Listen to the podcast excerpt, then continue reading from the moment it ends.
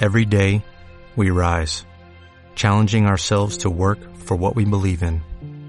At U.S. Border Patrol, protecting our borders is more than a job, it's a calling.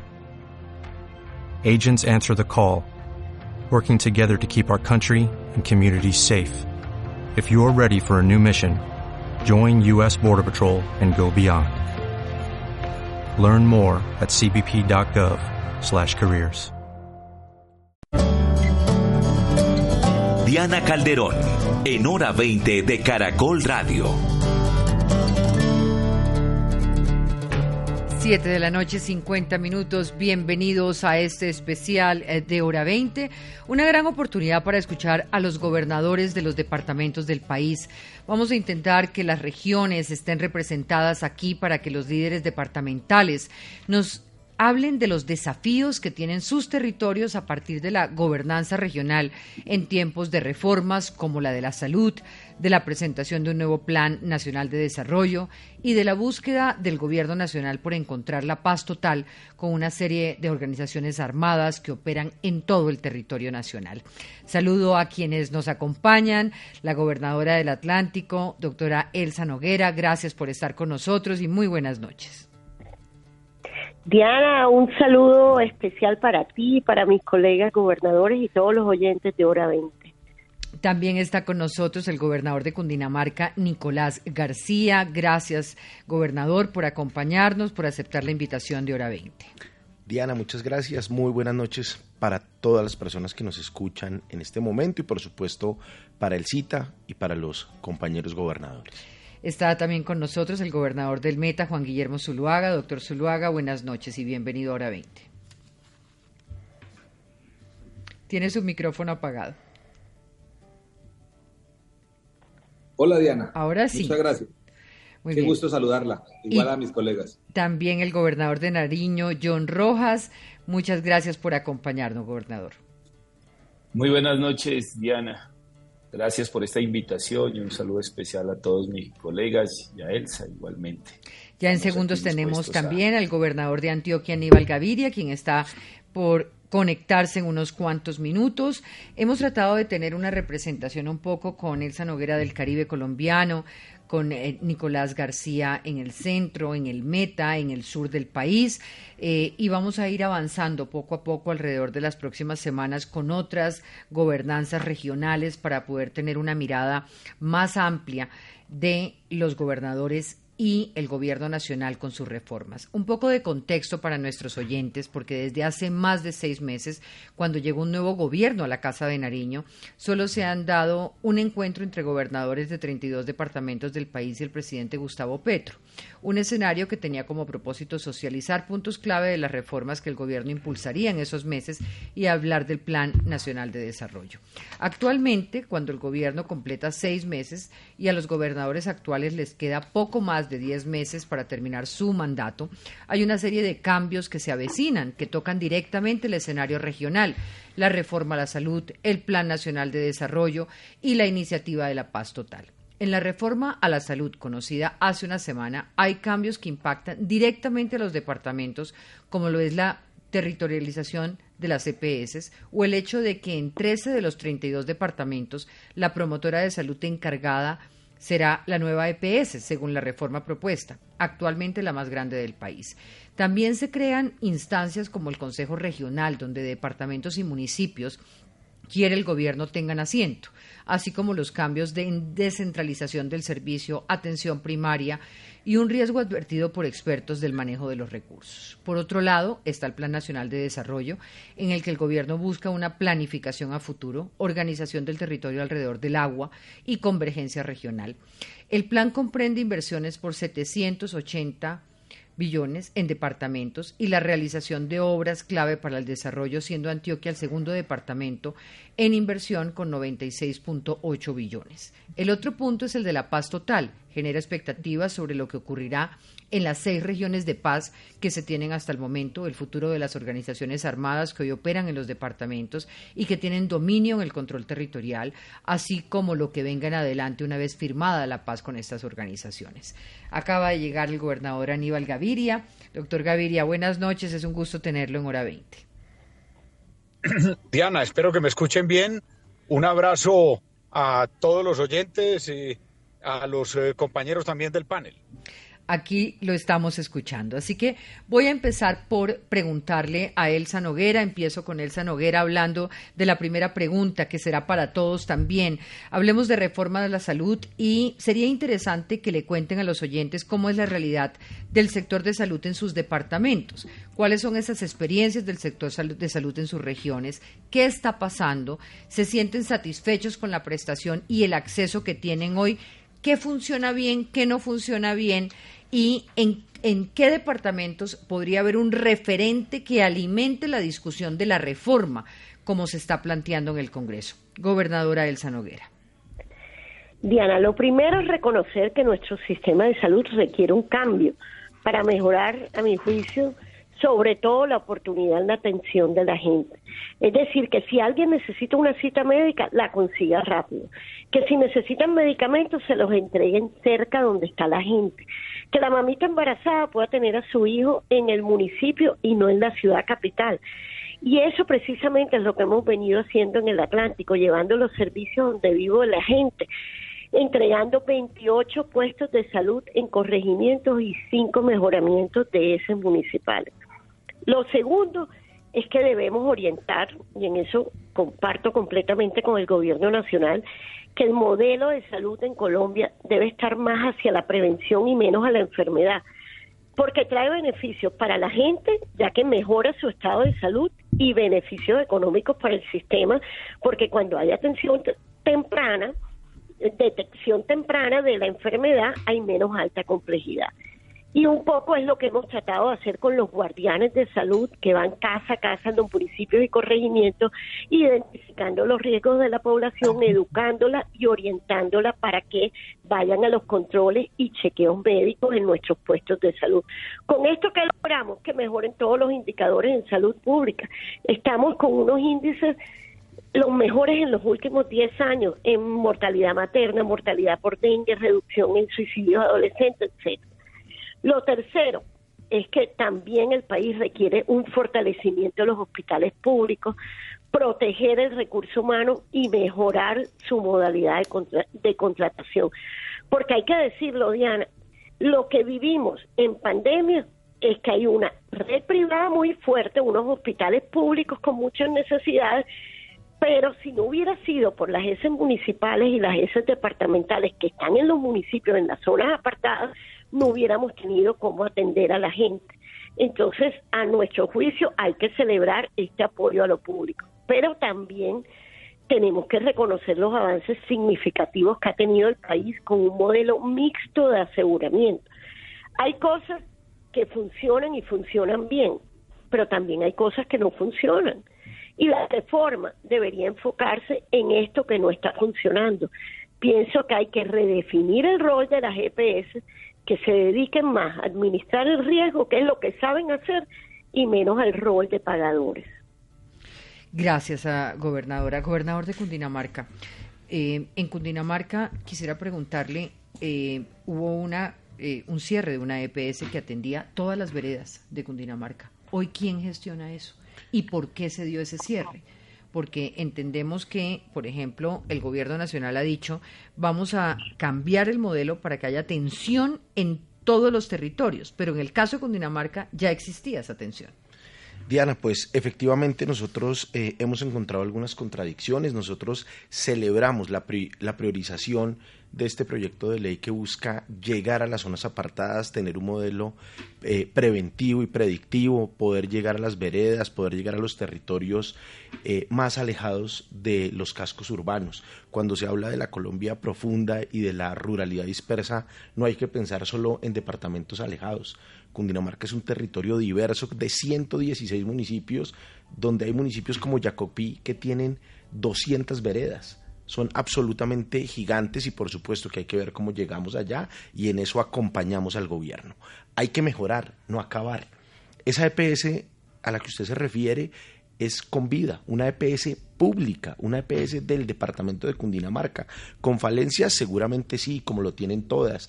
Con deudas, claro, yo escuchaba al presidente hablar de eh, Satena y decía Satena tiene que ser una entidad no hecha para la utilidad de recursos, sino hecha para la utilidad de los ciudadanos. Y la ministra dijo lo mismo en la cumbre de gobernadores. Pues eso es lo que hacía con vida. Con vida era una EPS no hecha para generar riqueza, una EPS con servicio social. Por eso tenía oficinas en los 116 municipios. Hoy los 500 mil usuarios que tenía con vida fueron distribuidos en seis EPS. Esas seis EPS no tienen presencia en Cundinamarca, solo la tienen en 25 municipios. Pero además esas EPS no contratan a la red pública de Cundinamarca. Si un paciente se enferma, en Jacopí no tienen contrato de ambulancia con el hospital de Pacho o de La Palma, que son de la misma provincia, sino que envían la, ambulancia desde Bogotá, es decir, que el paciente tiene que esperar mínimo seis horas si la, disponibilidad es inmediata. Aquí eh, no podemos eh, satanizar lo público y esta EPS, al igual que Sabia Salud en Antioquia, son fundamentales para la salud de los fíjese que ahí me, me, hago una pregunta. Las EPS y hoy eh, Alfonso Espina y el Servicio Informativo mostraban un panorama en el que tienen unas dificultades económicas muy grandes. Esas dificultades económicas fundamentalmente se refieren a qué? ¿Por qué, por qué llegan a esos? ¿Porque no les pagan eh, por un problema de giros?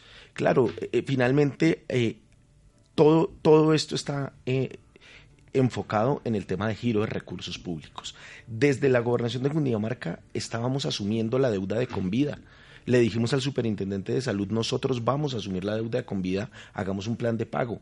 El superintendente de salud me autorizó capitalizar 40 mil millones de pesos de Convida, los giré y dos semanas después liquidó con vida. O sea, me dijo, dele la plata, yo le di la plata igual la liquidó. Pero entonces hay una contradicción en la ley según lo que yo le estoy escuchando, porque si lo que, lo que la ley, lo que la nueva reforma plantea es básicamente irnos a un modelo eminentemente público para fortalecer los hospitales públicos. Pues con lo que pasó con esa EPS, lo que se demuestra es que se prioriza el pago a hospitales privados, se deja a los hospitales públicos sin los recursos necesarios, se, eh, se acaban las EPS que sí pueden ofrecer el servicio departamental allí, en vez de generar unos cambios en la reformulación del papel de la EPS sin acabar el aseguramiento. Y aquí lo importante es entender que hay EPS como la de Convida de Cundinamarca que tenían el respaldo de un departamento que quería asumir su deuda o como eh, lo contará ahorita Aníbal eh, y fortalecer el sector público. Aquí hoy veo eh, en los invitados muchos compañeros que hemos, eh, con los que hemos hablado de esto muchas veces. ¿Qué pasa con una EPS cuando se va a liquidar y sabe que la van a liquidar y es privada? Antes de ser, de, ser intervenida, paga a las IPS privadas que muchas veces también son suyas y no le pagan al público. La reforma, en mi opinión, debe priorizar el enfoque y la obligación del pago prioritario al público antes que al privado, el fortalecimiento de los Sin acabar el aseguramiento. Sin acabarlo que es un poco el sistema mixto que planteaba también Elsa. Entonces voy con el gobernador de Antioquia para que nos cuente la experiencia con la EPS de su departamento. Doctor Aníbal Gaviria. Sí, Diana. Nuevamente un saludo a Elsa, a Nicolás y a los demás colegas. Pues no voy a repetir lo que ya muy bien ha dicho Elsa y también Nicolás. Creo que casi que, Diana, el país va siendo un recorrido interesante en esta discusión y es que ya hay, uno siente un eh, sentido común en el sentido de que, que se mantenga lo bueno, que se mantenga lo que ha funcionado, obviamente con ajustes seguramente, y que se haga verdaderamente una reforma en lo que es, queda como vacío. Todos estamos de acuerdo y casi que uno diría con este todos encuentra una gran proporción del país en que hay que mejorar la atención primaria en salud, la prevención, la, el acceso en las zonas rurales. Pues hagámosle a eso. Pero yo personalmente lo digo y lo digo con toda franqueza, esto pues, no compromete seguramente a otros gobernadores, no faltaba más, pero a mí me parece que no se pueden acabar las CPS, eso sería gravísimo, sería un gran error hay que hacerle ajustes, mejoras, como Elsa lo ha dicho, por ejemplo, en, en enfocar mucho más fuerte el tema de, la gestión de riesgo, que ha sido fortaleza, y tal vez dejar otros aspectos, pero sería gravísimo, sería un retroceso enorme acabar la GPS, lo digo con franqueza. Ahora, yo quiero, recogiendo lo que dice Nicolás, es que eh, eh, exponer algo que, que para mí ha sido un vacío enorme en esta discusión. Diana, en el año 2008, la Corte Constitucional, mediante la sentencia T60, eh, T760, perdón, eh, definió que se tenían que unificar los planes obligatorios de salud. Y eso es, eso es totalmente lógico, porque Colombia tenía una cosa muy absurda. Dos planes obligatorios de salud, como que hubiera colombianos de primera y de segunda. Pero allí también la Corte dijo que se debería avanzar en la unificación de las UPC, las unidades de pago por capitación, que precisamente financian el pago de esos planes obligatorios de salud. Pero mire el absurdo, eso no se hizo. Y entonces las EPS em, e del régimen subsidiado, que somos mayormente públicas, como lo decía Nicolás, quedamos en una gran inequidad, porque se nos unificaron los planes obligatorios de salud y el plan obligatorio del contributivo y del subsidiado es el mismo, pero para el año anterior recibíamos 144 mil pesos menos por cada mm, afiliado eh, versus las EPS eh, e del régimen contributivo.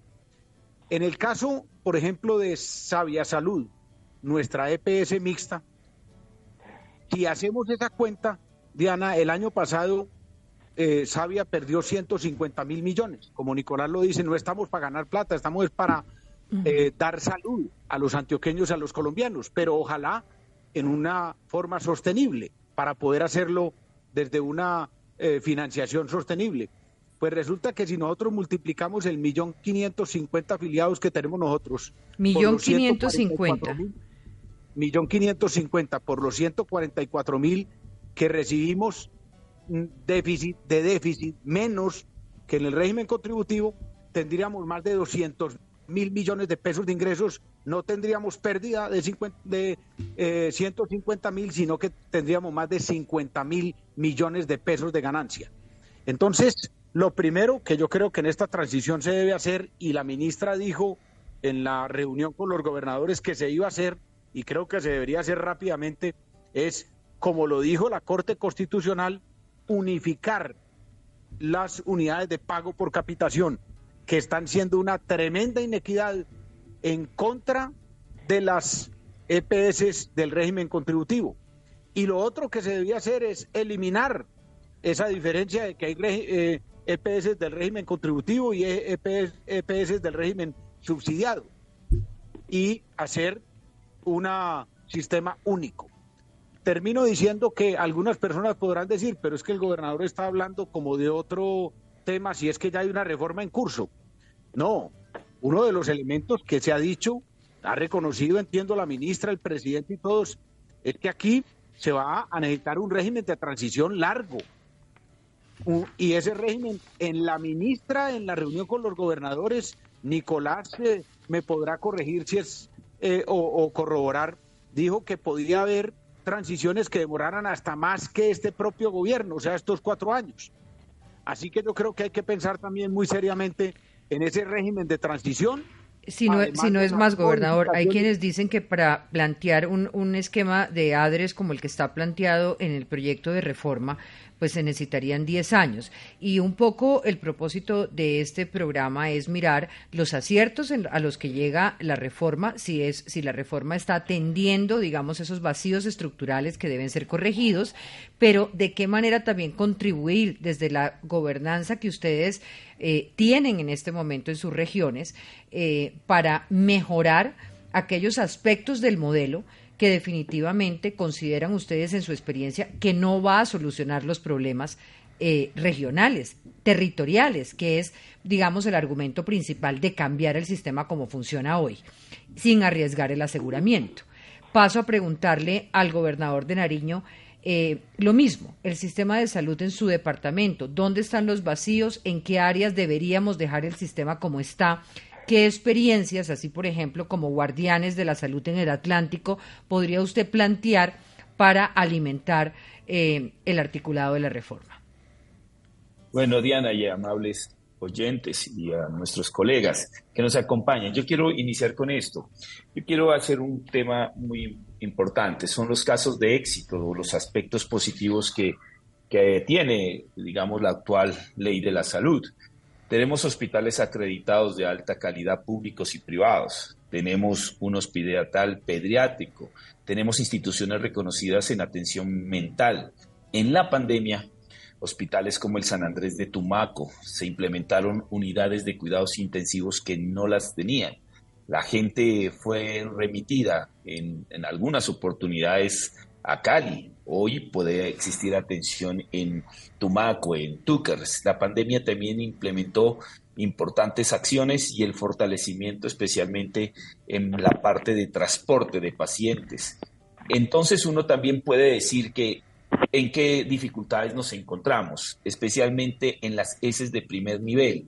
En el Pacífico Nariñense estamos haciendo un tema de un plan de salvamento especialmente fiscal y financiero tenemos dificultades porque no hay un modelo diferencial para estos sectores. Y otra es preocupante es la deuda que tienen eh, especialmente las EPS con las eh, entidades prestadoras de servicios de salud de lo público, como lo han manifestado.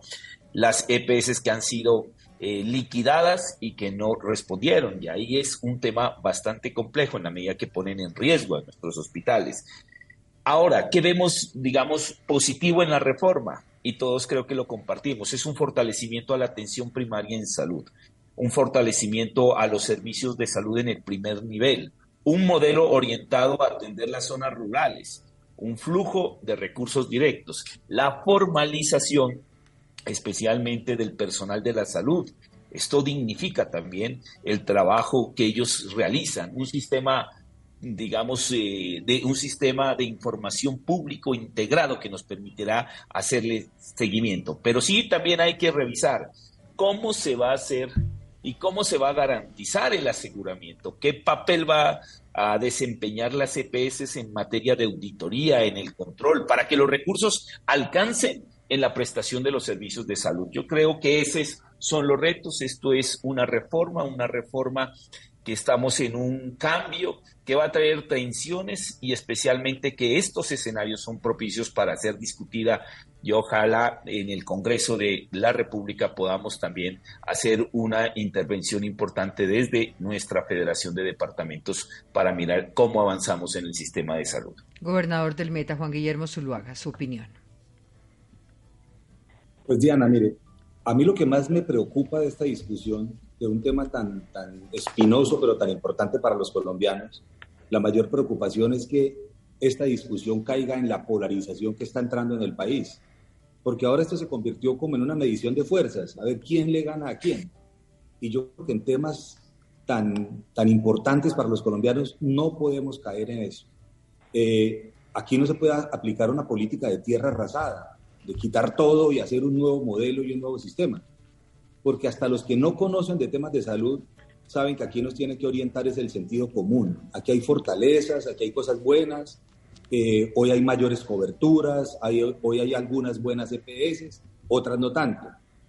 Yo, yo soy consciente de que va a haber cambios y se necesitan. Y hay dos cosas que a mí me motivan a apoyar un, un cambio como el que están planteando. Primero, lo acaba de decir el gobernador de Nariño, las deudas que tienen eh, hacia la red pública son enormes. A nosotros, a nuestra red pública en el departamento del Meta, nos adeudan las EPS más de 340 mil millones de pesos. Y por lo menos la mitad es de EPS liquidada. Eso significa condenar a la red pública a la quiebra y a que no tengan un óptimo servicio, porque eso es un recurso que hace mucha falta. Ese me gusta muchísimo que planteen ¿Cómo vamos a garantizar que las EPS sí le paguen a la red pública? El segundo punto que me entusiasma mucho es esa atención en primaria. De hecho, que la estamos implementando nosotros con Salud al Campo. Es que esa atención primaria en las zonas apartadas y rurales podamos tener cobertura. Y le voy a poner un ejemplo, Diana. Nosotros encontramos más de 100 puestos de salud, 100 en los 29 municipios que tenemos en el departamento. Incluso algunos dotados pero no tenemos servicio. Ya hemos puesto en funcionamiento como 25 de ellos. Necesitamos garantizar la sostenibilidad para que esa atención en primaria de la que está hablando el gobierno y en los sectores apartados pueda funcionar. Esos dos puntos me entusiasman mucho. Pero sí eh, eh, me genera preocupación que se convierta en una disputa como de poder a ver quién le gana a quién en, una discusión tan sensible y no deberíamos caer en eso. Ojalá el Congreso con sensatez de una buena discusión. Ojalá la ministra y el gobierno nacional tengan apertura para que aquí a esto le aporte el que realmente quiera que a los colombianos no se vayan a lesionar eh, finalmente por temas políticos, de apasionamientos o de polarización. Pero hay puntos en, en los que yo soy consciente que debemos cambiar y mejorar. Pero como todos los colombianos saben, que también el sistema de salud tiene fortaleza. Yo les preguntaría, tengo dos preguntas más sobre el tema de salud. Eh, eh, ¿Cómo se imaginarían ustedes el escenario de una reforma que solucione el problema de deudas a la red pública sin acabar con el aseguramiento? Y, que, y un sistema que permita, por ejemplo, montar los CAPS, montar los centros de salud en cada uno de los territorios. Porque cuando uno recorre determinados municipios, pues uno encuentra que ahí hay unos centros de salud. ¿Por qué no es posible crear esos centros de salud en todos los municipios eh, del país, de sus regiones, por ejemplo. Doctor Nicolás García. Eh, Diana, lo primero y rápidamente complementando un poco lo que dice Juan Guillermo, nuestro gobernador del Meta. Eh, hay que aprender de las experiencias. Aquí no podemos hablar y de, avasallar, de tierra arrasada y de luego ver cómo hacemos. Vuelvo, porque me duele, vuelvo a mi EPS, con vida. Cuando liquidan con vida, no sabían, no había un plan para distribuir a los 500 mil usuarios de Cundinamarca.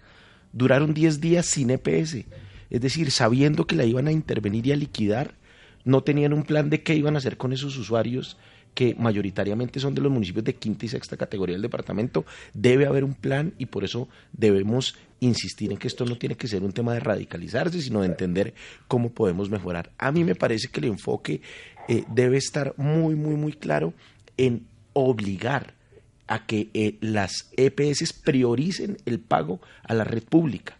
Es que hay un recurso, y vuelvo al mismo tema, si lo que priorizan es el pago a sus propias IPS, a sus propios a las propias empresas, no todas, algunas lo hacen, y no al público, pues se va a debilitar el hospital público. No todos los departamentos tienen la facilidad o la posibilidad de apalancar financieramente a los hospitales. Si hay una obligatoriedad de que el primer giro y el primer pago que se autorice es a la red pública, vamos a tener un fortalecimiento. Los CAPS, Cundinamarca, abrió un CAP en Girardot y lo abrimos 51% propiedad de Convida, nuestra EPS, y 49% del sector privado.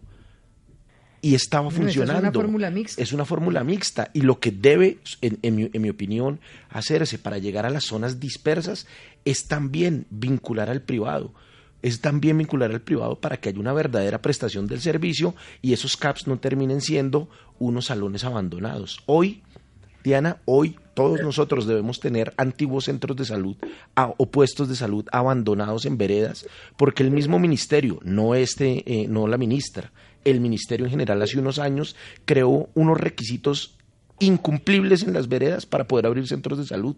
Yo se lo dije a la ministra en la reunión con gobernadores. con una resolución que mejore, mejore la posibilidad. Hagan una resolución que ya nos permita abrir eh, infraestructura básica y todos lo vamos a hacer. Todos tenemos la posibilidad, es que ya existen infraestructuras. ¿Y hay personal para atender? Y hay algunos departamentos tenemos la posibilidad para atender, pero aquí voy de nuevo. Las EPS, ante la posibilidad de ser eliminadas, han dicho, díganos qué podemos hacer. Pues yo lo que creo es que hay que vincularlos en este modelo de atención primaria en salud para que ellos también se metan la mano al bolsillo y asuman parte de ese riesgo de tener personal capacitado en la ruralidad, porque en el papel hay cosas muy bonitas, pero Diana, la realidad es que hay médicos en muchos departamentos como en el Putumayo, por solo poner un ejemplo que el mismo gobernador lo contaba, no va la gente ni siquiera a hacer el rural ni al casco urbano, eh, ni a las zonas urbanas en, el departamento. Entonces, ¿dónde vamos a conseguir y quién va a pagar ese personal para que se vaya a la ruralidad dispersa? Yo les hago una pregunta y ustedes están en lo público, pero no hay un riesgo en la reforma de entregarle básicamente a las regiones el manejo completo de estos recursos, eh, descentralizando el ADRES como el único pagador para que termine en las manos regionales? ¿Hay riesgos de corrupción? ¿Cómo se garantiza la transparencia? ¿Quién quiere participar? Doctora Elsa Noguera. Bueno, no, primero quería hacerte como una precisión sobre los famosos CAPS. Sí. Los famosos CAPS, eh, que son eh, como los puestos de salud que hemos venido construyendo en el Atlántico. O sea, la, la teoría de pronto suena muy lindo, pero los puestos de salud dependen de las ESES municipales. Y uno no puede abrir un puesto de salud con atención siete días a la semana, 24 horas del día, porque claramente la ESE municipal no va a tener cómo pagarla. Entonces, por eso es tan importante que se fortalezca la red pública, tanto municipal como departamental, para que realmente esos CAPS o esos centros de atención primaria puedan funcionar. No hay nada más frustrante para las personas de los corregimientos cuando se les entrega un centro espectacular y se les dice aquí va a venir el médico de lunes a sábado, pero a las seis de la tarde se va, porque es que financieramente no es rentable. O sea, no tenemos cómo mantener 24 horas. Entonces sí es importante. ¿Y la reforma soluciona eso como está planteado? Que nos pongan, por eso, eso es una como una falencia que nosotros no vemos tan clara en la reforma. Y lo segundo, que preguntabas si nos parece eficiente o no que desde las entidades territoriales manejemos los recursos. A mi juicio no. No tenemos la capacidad institucional en las secretarías de salud. Las secretarías de salud no aguantan una competencia más.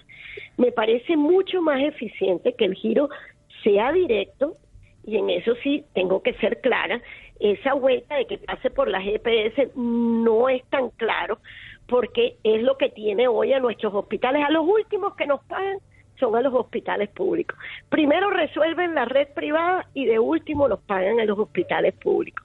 Entonces, si tenemos una ADRE consolidada, fuerte, fortalecida, que sea el pagador como en su... O sea, hace mucho tiempo cuando se pensó en la ADRES es que fuera un real tesorero, un pagador. Pero hoy lo que depende es de una instrucción de la EPS prácticamente es como doblar funciones. Si uno fortalece el ADRE, que sea el pagador directo, que le lleguen a las clínicas y hospitales, tanto públicos como privados, sin duda tendríamos allí un avance y entrarían los recursos más rápidos, sobre todo a nuestra red pública, que es lo que hoy nos preocupa tanto a, los gobernadores porque tenemos unos hospitales públicos que tenemos que mantener, que tenemos que garantizar la atención porque es que en los municipios y corregimientos, Diana, no hay red privada. La red privada se queda con la carnecita, la carnecita solo está en las ciudades capitales y de pronto en las áreas metropolitanas. Y por eso es que he insistido que el COVID lo atendimos fue con la red pública, quienes vacunaron, quienes hacían las atenciones domiciliarias, quienes reportaban las emergencias, eran los hospitales municipales porque la GPS ni la red privada se aparecía por las zonas apartadas de Colombia. Diana. Sí, eh, doctora Aníbal Gaviria. Sí, dos, dos, porque hay dos, como, dos preguntas en el aire, dejaste una de cómo funcionaría un esquema que, que eh, mantenga las EPS, mm, pero que mm, disminuya eh, los déficits que hoy se tienen en la red pública. Mm. En, la red pública. O sea, se garantice el aseguramiento, pero se solucione el problema de las IPS públicas. Exacto. Eh, pongo el ejemplo de Antioquia. Ahora, desde el principio me preguntabas de Sabia y, reitero, yo, yo creo que la cosa es más fácil de lo que Mm, en, algunos casos se quiere hacer ver como muy complejo. Y reitero, para mí gran parte de la solución es iguale las unidades de pago por capitación. Y lo hago en el ejemplo de Antioquia. Entonces, si nosotros nos igualan, como es justo, como lo dice la Corte Constitucional y se debió haber hecho desde hace 10 años, pues nosotros no tendríamos 50 mil, 150 eh, mil millones de pesos de pérdida y no 50 mil. Pero como lo dice Nicolás muy bien, nosotros no estamos interesados en ganar en Sabia. Entonces esos 50 mil nosotros los invertiríamos con absoluta seguridad en atención primaria y en prevención, que es lo que deberíamos hacer, pero en un esquema financiero sostenible. Y además no tendríamos con ello la deuda con la red pública ni con la red privada. Eh, eh, la ministra reconoció en esa conversación con los gobernadores, y yo creo que eso es obvio, que parte de la reforma, cualquiera sea, es que hay que meterle más plata a la salud. Y si le mete más plata a la salud, un elemento fundamental sería igualar la unidad de pago por capitación y con eso, repito otra vez, estoy seguro de que ese será el caso, por ejemplo, de Nicolás, pero yo tengo que hablar del mío, el de Antioquia. Nosotros no tendríamos 500 mil millones de pesos de pérdida acumulada de savia porque lo que eh, nos han dejado de pagar en estos 10 años es más de un billón de pesos, sino que tendríamos 500 mil millones de pesos que le habríamos invertido a la salud en Antioquia. Y el segundo punto, quiero dejarlo porque es importantísimo que has puesto, Diana, el de y, la posibilidad de las áreas regionales induciría a la corrupción. Eh, yo he sido un amigo y por eso no puedo dejar de, de reiterarlo, un amigo, pero cerrado de la autonomía regional. Pero el problema no es de corrupción, y no es de corrupción si es regional o si es nacional. Yo creo que si, retrocedemos a un sistema público, sea nacionalizado, sea de orden central, o sea por las regiones, eso no solo va a favorecer la corrupción, sino fundamentalmente la ineficiencia, la ineficacia del sistema. Muy bien. El problema es que sea público, nacional o público regional. Y el, y el segundo punto en ese sentido es, yo creo que eso se soluciona otra vez volviendo al concepto que Elsa mencionaba al principio, que las EPS se dediquen a la gestión del riesgo. La parte financiera, si hay los recursos, termina siendo eh, en cierta medida accesorio, que sea nacional o regional, pero lo que no tiene sentido es decirle a las gobernaciones que van a asumir la gestión de riesgo, no, no se tienen las capacidades. Y además, se tiene en la CPS y se construido por 30 años y se ha demostrado que con mejorías lo hacen bastante bien. Muy bien. Quiero pasar a otro capítulo importante y tiene que ver con el plan de desarrollo. Me toca aprovecharlos en el tiempo que tenemos que se inició la discusión ya en el Congreso esta semana. Un plan que trae una organización del territorio alrededor del agua, un plan que contempla eh, varios puntos, hace planteamientos sobre política antidrogas, crea una serie de nuevos fondos y organismos, un gran enfoque hacia minorías, los cambios en los subsidios, en fin, un proyecto muy amplio. Sienten que este plan de desarrollo presentado por el gobierno recoge las necesidades, los problemas departamentales de las regiones del país, hasta qué punto consideran que este plan es transformador realmente y es descentralizador o es centralista y que me conteste primero Nariño y Atlántico. Diana, nosotros eh, los nariñenses recibimos con optimismo el proyecto del Plan Nacional de Desarrollo. Primero que todo porque se escuchó las voces y las esperanzas de las comunidades, reivindica el Pacífico y las fronteras como territorios de oportunidades. Resaltamos el énfasis especialmente en desarrollar el puerto de Tumaco, de aguas profundas y mejorar la conectividad terrestre y aérea y que lo estamos viviendo ahora con el cierre de la vía panamericana en el sector de Rosas y también la construcción de la paz total y una política de seguridad importante y una sustitución voluntaria de cultivos de uso ilícito que hacen la presencia de grupos al margen de la ley. En general, pues la conectividad vial, aérea y portuaria es vital para el desarrollo de nuestro departamento. Ahí está ya eh, la manifestación expresa en el plan plurianual de inversiones, la doble calzada Pasto-Popayán con la variante Timbio en el Estanquillo, la construcción de la vía Orito-Monopamba, una conexión importante para con el hermano departamento del Putumayo, la vía San Francisco-Mocoa, la recuperación especialmente del tramo entre Tumaco y Pedregal para conectarla con San Francisco Mocoa y tener eh, la conexión intermodal con eh, el Brasil. Eh, también ahí lo que uno resalta es el mejoramiento de nuestros aeropuertos, el mejoramiento en la parte de las TIC para cerrar las brechas. Nariño es Pacífico, es Andes y es Amazonas y por eso hay pues hemos mirado, digamos, un gran avance. Quedan grandes retos, pero eso es en general lo que podemos decir.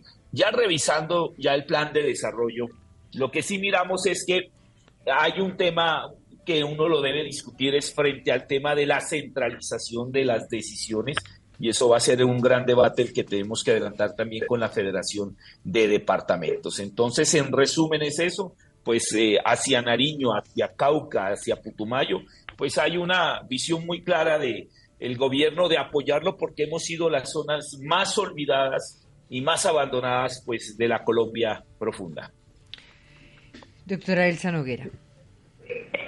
Diana, nosotros desde el Atlántico, por supuesto, eh, estamos viendo que el plan de desarrollo le está apostando a tres sectores que para nosotros son prioritarios en la región Caribe, porque nos permitiría aumentar nuestras oportunidades de empleo y emprendimiento, que al final es lo que reduce pobreza y mejora la calidad de vida de todos, como son las energías renovables. Y claramente en el Atlántico tenemos unas ventajas competitivas para atraer a estas inversiones que buscan producir energía a través de el sol o bueno la luminosidad lo que es la energía solar o la energía eólica de hecho pues ya vemos cómo en nuestros municipios en Ponedera la empresa Enel Energy está instalando el parque solar más grande de América Latina, 1.100 hectáreas, 860 mil paneles solares es decir, esto es impresionante, son 12 horas de luminosidad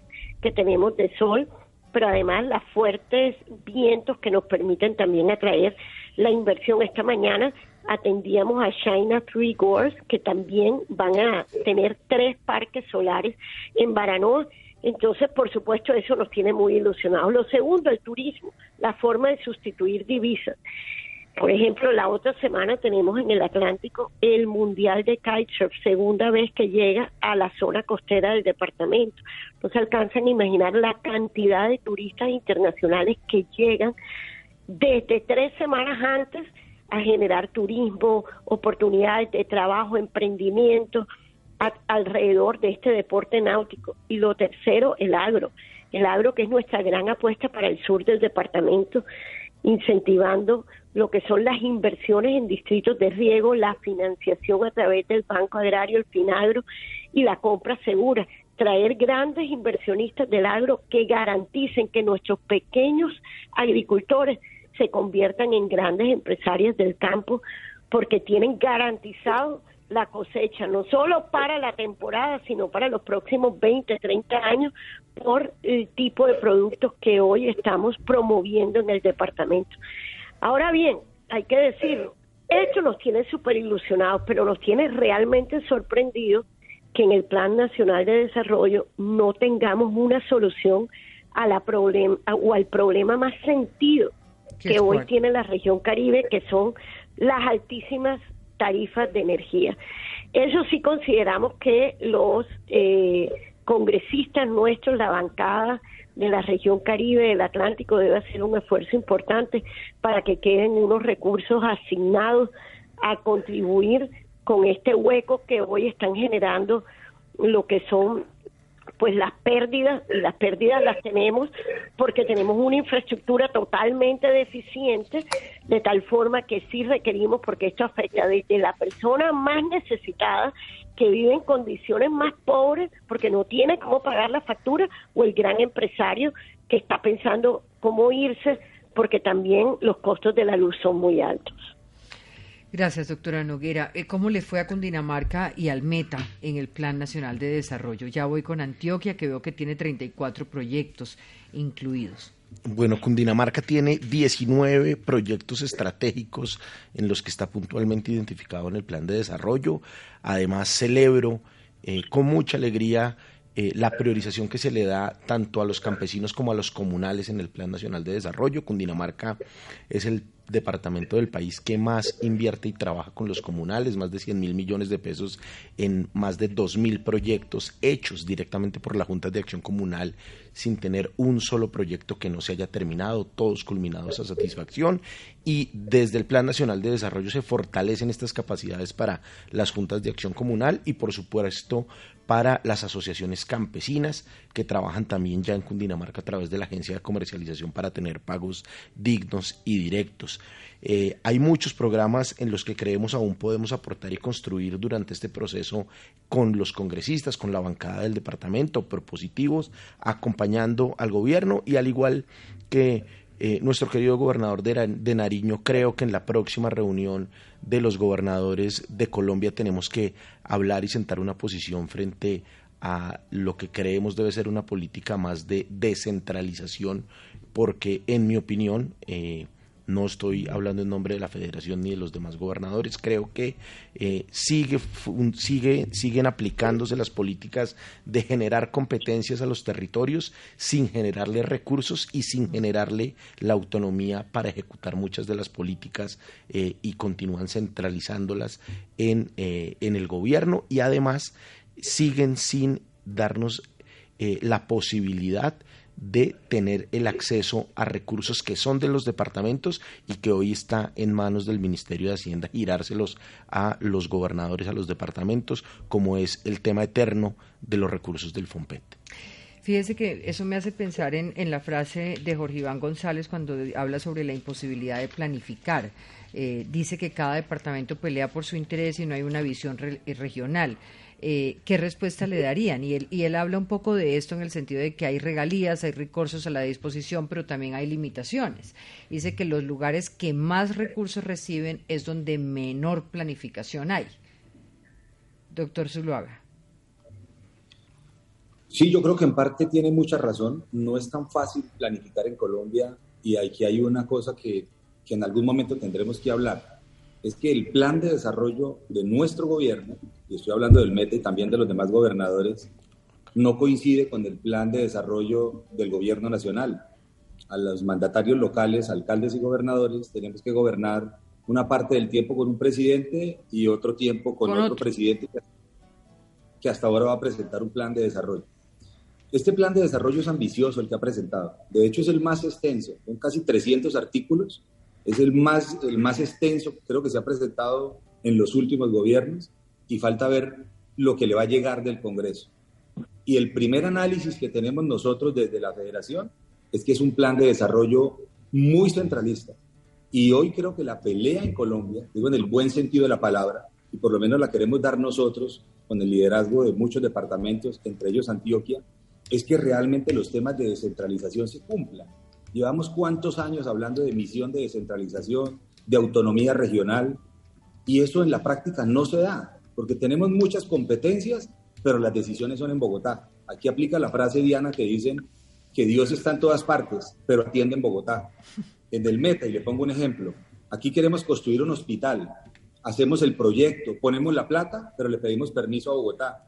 Y duramos dos años, dos años, esperando que nos dieran un bendito cumple para poder construir el hospital que merecen la gente del departamento. Y lo mismo pasa con una profesora para poder nombrar una profesora en un apartado municipio y en una vereda, eso nos lo tienen que autorizar desde Bogotá.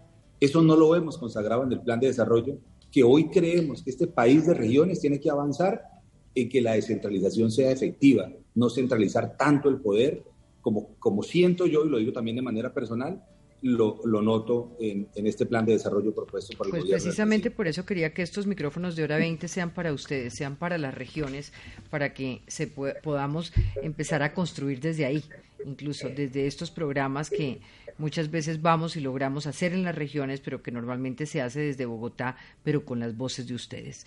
Eh, Antioquia, Aníbal Gaviria. Eh, Diana, yo creo que ese punto que, que toca Juan Guillermo es sustancial Mm, el, plan de desarrollo es eh, supremamente ambicioso. Mm, habrá de necesitar una discusión tremenda eh, en el Congreso de la República, en la que los gobernadores y la federación vamos a participar y tenemos que participar activamente, como todo el país. Pero, pero eso sí, yo creo que mm, vamos a estar eh, muy atentos a cualquier eh, aspecto que amenace con seguir disminuyendo la autonomía de las regiones. Porque este es un problema, recordemos que eh, la constitución del 91 dio un salto y un paso importante en ese sentido. Y yo creo que de alguna manera, mm, por unos 15 o 20 años, se estaba avanzando en esa dirección, pero en los últimos años se ha venido retrocediendo y esperamos que en este plan de desarrollo ese retroceso no continúe. Entonces, mm, eh, y como lo dice Juan Guillermo, desafortunadamente en, los, en varios puntos importantes que hemos estudiado desde las gobernaciones y desde la Federación de Departamento, vemos claras amenazas en el sentido de continuar un proceso de recentralización y de disminución de la autonomía de los departamentos.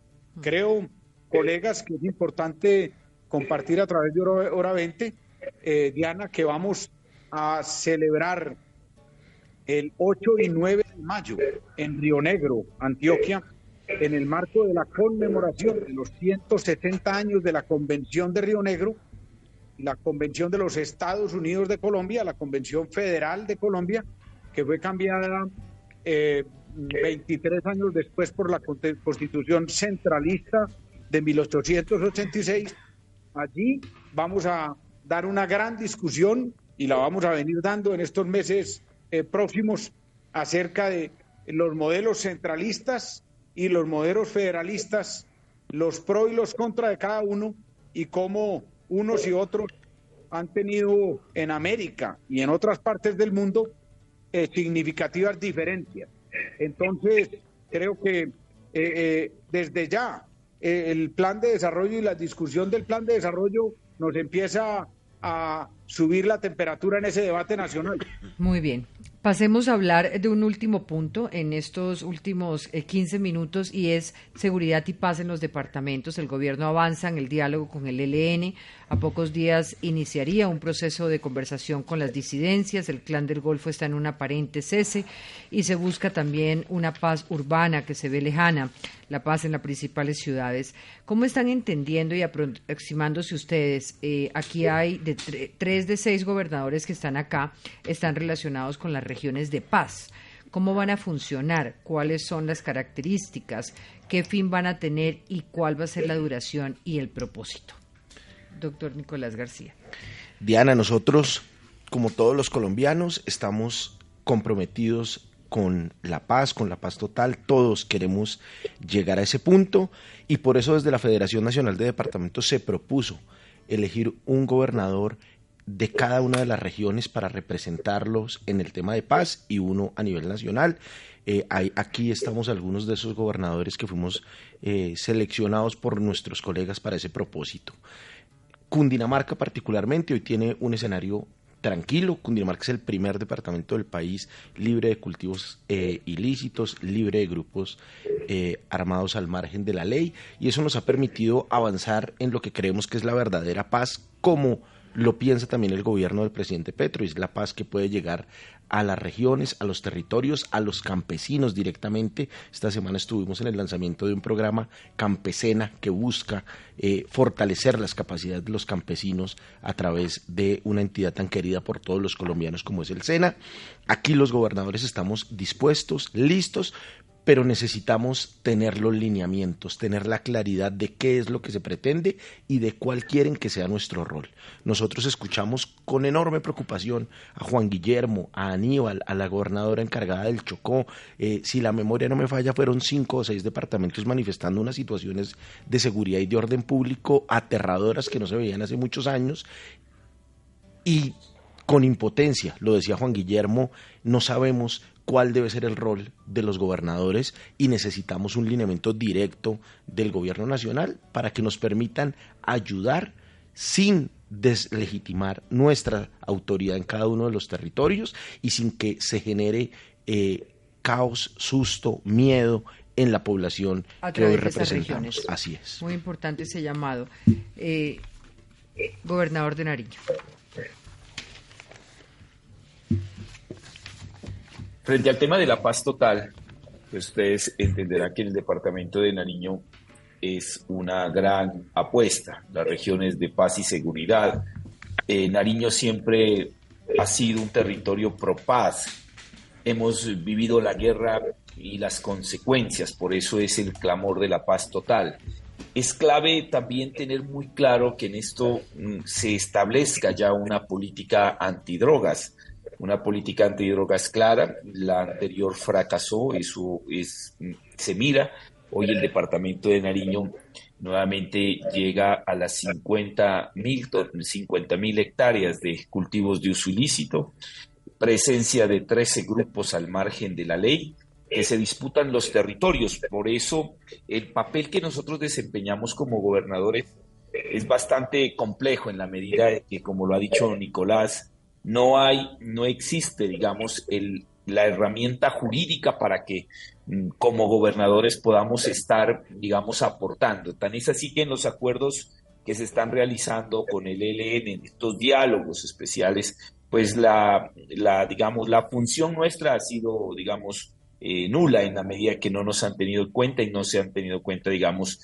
especialmente quienes vivimos de cerca eh, la presencia de estos actores al margen de la ley. Esperamos de que en lo que va ocurriendo de los diálogos con el ELN, pues que hace presencia en nuestro departamento, tener en esta postura también una, un cubrimiento importante jurídico que nos permita a los gobernadores poder aportar a la paz, ya que conocemos los territorios y somos los que vivimos a diario los problemas que se presentan en nuestra región con el drama que se lo estoy contando y con un departamento también que es de frontera. Entonces, ahí pues a la espera de que esta ley que se presente, este marco normativo nos permita a nosotros desempeñar un papel protagónico en la búsqueda de la paz total y sabemos que con inversiones, especialmente en estos territorios, con una gran oportunidad que se le brinde al campo, nuestros campesinos, nuestros indígenas, nuestros afro, están dispuestos a, a realizar la sustitución voluntaria de cultivos de uso ilícito, que esa es la causa que ha traído la presencia de los grupos al margen de la ley, estas economías ilegales también como la minería ilegal, que en nuestros territorios pues hace de que esto se agrave, se complique y especialmente con nuestras eh, comunidades, eh, continuos desplazamientos en los sectores, eh, esto afecta enormemente eh, la seguridad de, las comunidades y ante todo también eh, la muerte de líderes y de esas sociales en nuestro departamento. Entonces ahí los retos son grandes sobre la paz y por eso un departamento como el nuestro manifiesta de manera categórica que aclamamos la paz total en nuestra región. Doctora Aníbal Gaviria. Diana, yo creo que lo he repetido muchas veces, todos los, todos los colombianos tenemos el anhelo de la paz, pero eh, ese anhelo no puede eh, convertirse en el, el silencio. Yo he sido crítico frente a situaciones de este proceso de paz total, por ejemplo, el cese al fuego. Claramente me parece que eso ha sido confuso, que eso ha llevado a una eh, confusión en la fuerza pública y en las comunidades y en las instituciones y que ha llevado a que los grupos, varios de esos grupos hoy incluidos en la paz total, hayan eh, abusado de esa buena voluntad del gobierno y estén aprovechándola para aumentar sus actividades delictivas.